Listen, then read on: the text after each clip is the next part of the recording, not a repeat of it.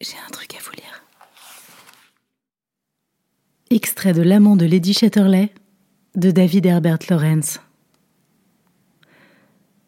Il lui sembla qu'elle était comme la mer, tout en sombres vagues, s'élevant et se gonflant en une montée puissante, jusqu'à ce que, lentement, toute sa masse obscure fût en mouvement et qu'elle devint un océan roulant sa sombre masse muette.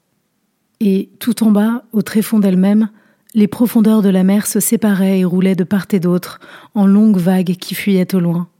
Et toujours au plus vif d'elle-même, les profondeurs se séparaient et s'en allaient en roulant de chaque côté du centre où le plongeur plongeait doucement, plongeait de plus en plus profond, la touchant de plus en plus bas.